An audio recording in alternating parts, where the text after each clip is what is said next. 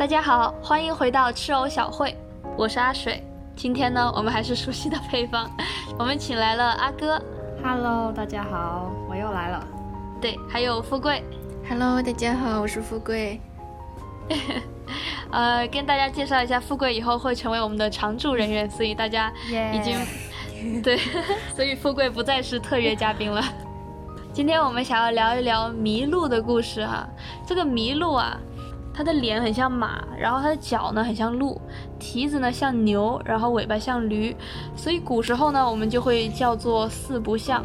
当然，我们今天要讲的这个呢和这个麋鹿没有任何关系，因为我们要讲的是路痴的那个麋鹿，就是找不到地理位置的方向的那个麋鹿。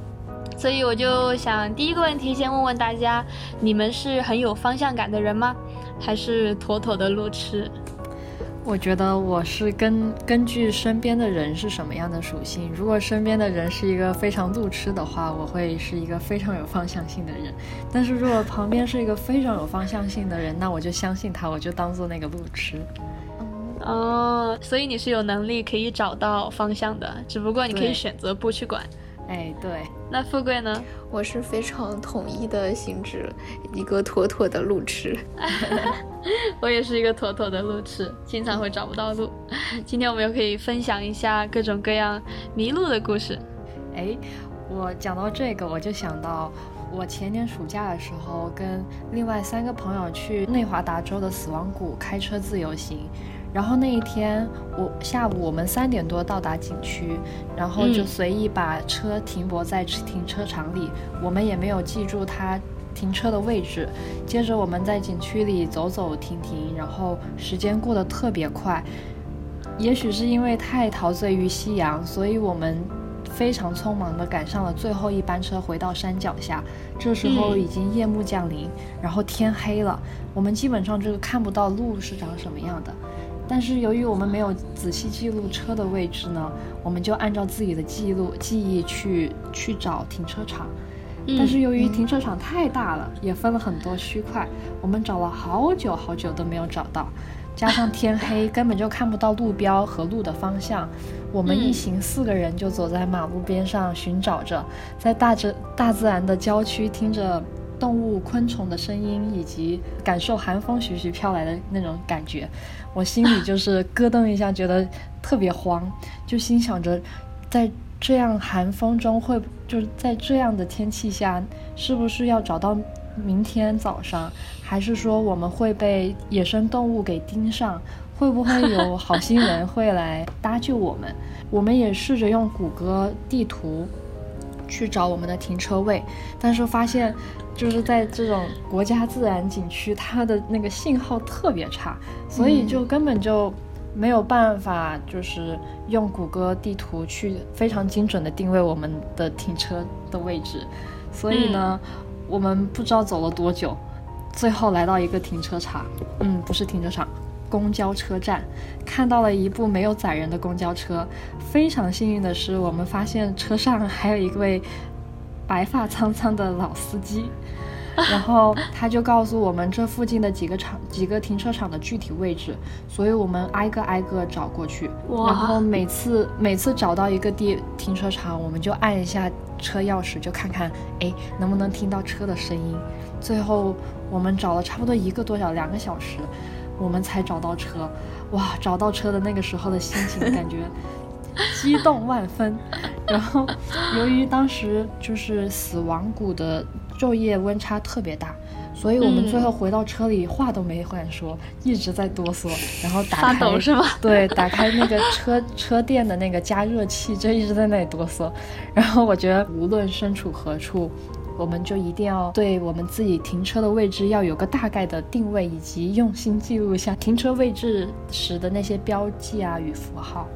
嗯，嗯，确实，对 我很有同感，因为我和我爸妈每次去逛商场啊，特别是中国那些商场，分负三、负，四、负五什么都有。然后我每次记了那个，觉得自己记住了，对，逛街回来就记不住了。一定 要定位。是的，对，然后就是拿车钥匙点，一直在听有没有有没有。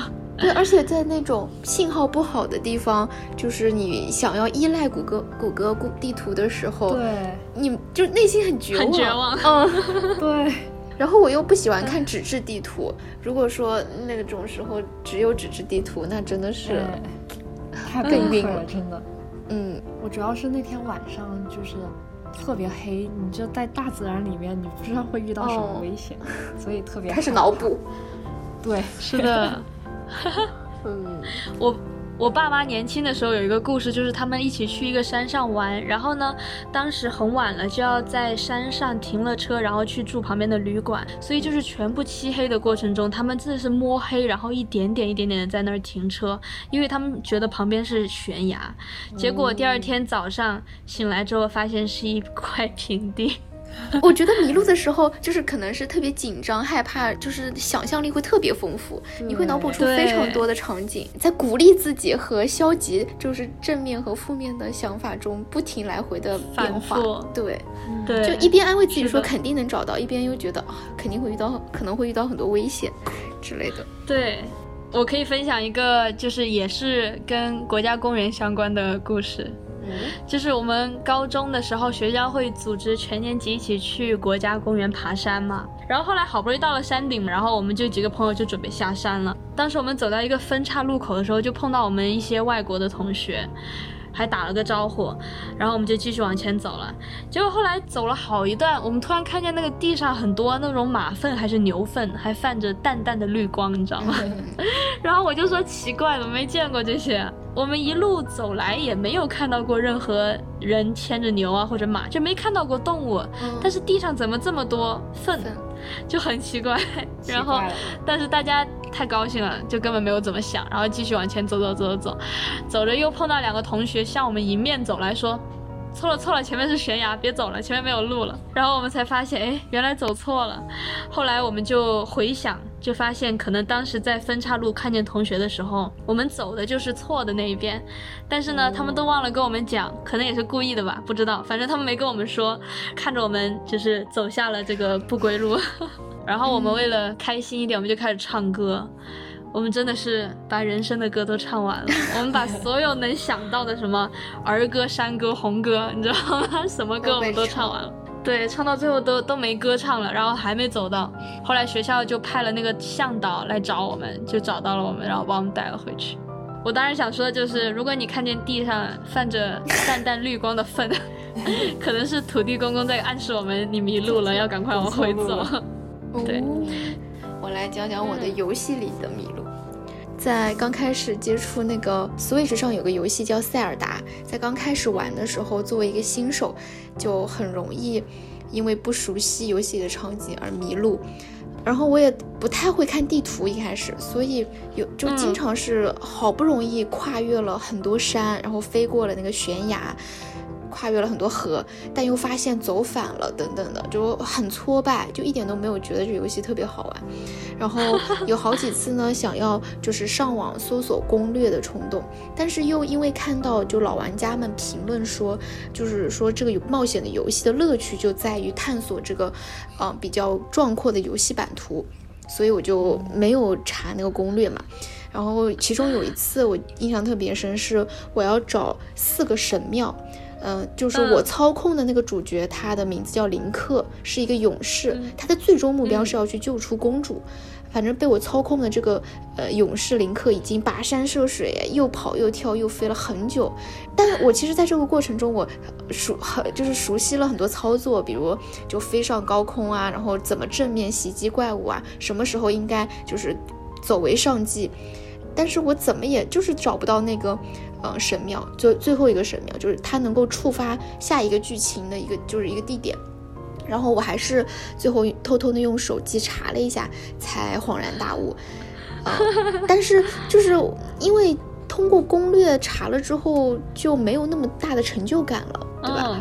然后后来我慢慢学会了在地图里标记，啊，然后和在就是老玩家们的经验分享下去感受了不同的地貌。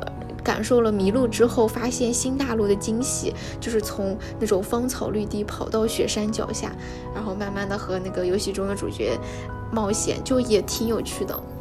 哇，感觉好有趣哦！感觉在现实生活中也是这样，就是看那个 Google 地图的时候，觉得哎，就是这个 block，然后转到下一个就到了。但是你站在那儿的时候，你说哎，这边怎么有个草坪，跟地图上画的不大对。嗯，对。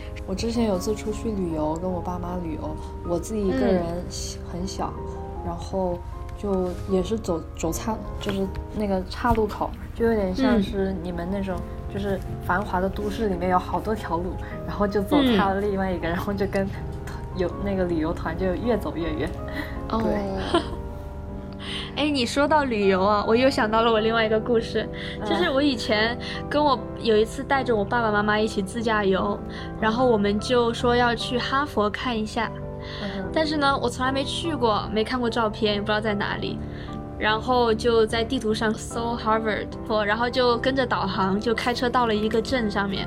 然后到了那个镇上面呢，当时就是白雪皑皑，然后特别的寂静。我们家到了那里，第一句话说的就是：“果然是一个可以寒窗苦读的地方。”然后我们下了车之后，我们下车了之后就说照照相，然后有一个老奶奶直接就。就没什么人，但是有个老奶奶走上来说：“要不要我给你们拍照？”我们说好啊，然后就帮我们拍了。嗯，然后拍完之后，我爸说：“你看这名校的人素质就是不一样，还专门帮我们拍照。”说不定是里面某一位教授。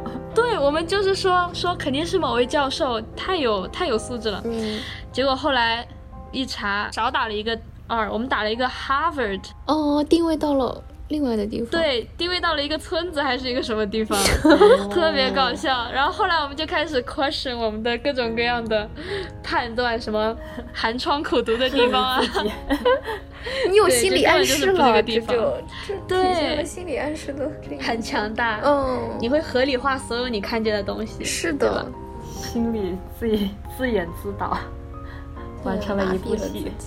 嗯，对，我想到了我的一个故事，就是我不知道你们的那边的校巴是不是，呃，下车是要提醒司机的，而不是它会自动自动停下来。我们学校的校巴，所有的校巴。